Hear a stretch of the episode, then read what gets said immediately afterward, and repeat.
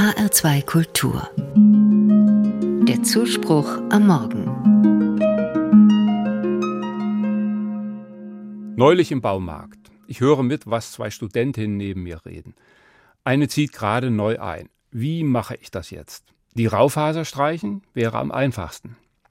So ein helles Türkis? Nein, das ist zu grell. Oder Tapete? Tapete hatten wir nie zu Hause. Ist aber auch spießig. Und teuer. Oder soll ich einfach alles so lassen? Ich fühle mich zurückversetzt in meine Kindheit. Mein Vater war Malermeister. Damals gab es noch Tapetenbücher, große, schwere Dinger mit Original-Tapetenmustern zum Aussuchen. 50 mal 60 Zentimeter groß, etliche Kilo schwer. Ich musste sie dann ins Dorf bringen, mit dem Stoßkarren. Die Leute suchten sich etwas aus.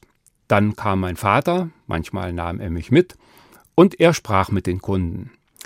So, was habt ihr euch denn jetzt ausgesucht? Eher hell oder eher dunkel? Wann seid ihr überhaupt in dem Zimmer? Zu welcher Tageszeit meine ich? Mit welcher Stimmung?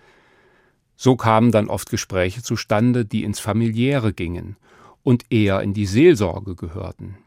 Hier in dem Zimmer hat der Opa zuletzt geschlafen, dann ist er gestorben, nach 45 Ehejahren.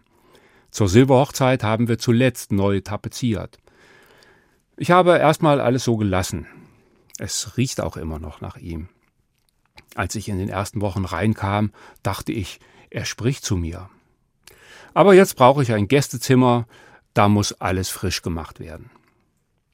Tapetenwechsel. Das Wort kennen die meisten aus anderen Zusammenhängen. Sie denken an einen schönen langen Urlaub, andere Luft atmen, andere Gesichter sehen. Aber es kann auch echt um eine neue Wohnung gehen, nach einem Umzug etwa. Oder darum, die alte Wohnung neu zu machen, weil sich das Leben ändert. Ein Partner ist gegangen. Oder ein neuer Abschnitt beginnt, weil Kinder ausgezogen sind. Was brauche ich jetzt wirklich? Was muss ich aufräumen? Wovon will ich mich trennen? Die alten Wände übertünchen, das geht schnell. Aber vielleicht muss ich etwas umbauen eine neue Wand einziehen oder Türen brechen. Der innere Tapetenwechsel kann tief gehen und er kann auch schief gehen. Die Bibel hält das für eine Glaubenssache, dass bei uns ständig etwas neu wird. Sie sagt auf der einen Seite, macht euch ein neues Herz und einen neuen Geist. Die Initiative liegt also bei uns. Wir sollen es angehen. Das wird uns zugetraut.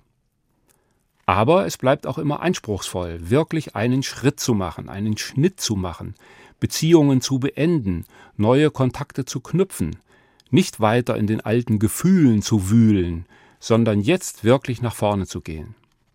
Dazu macht uns die Bibel Mut. Von Gott selbst kommt Zuspruch und Rückenwind. Siehe, ich mache alles neu, heißt es da zum Beispiel.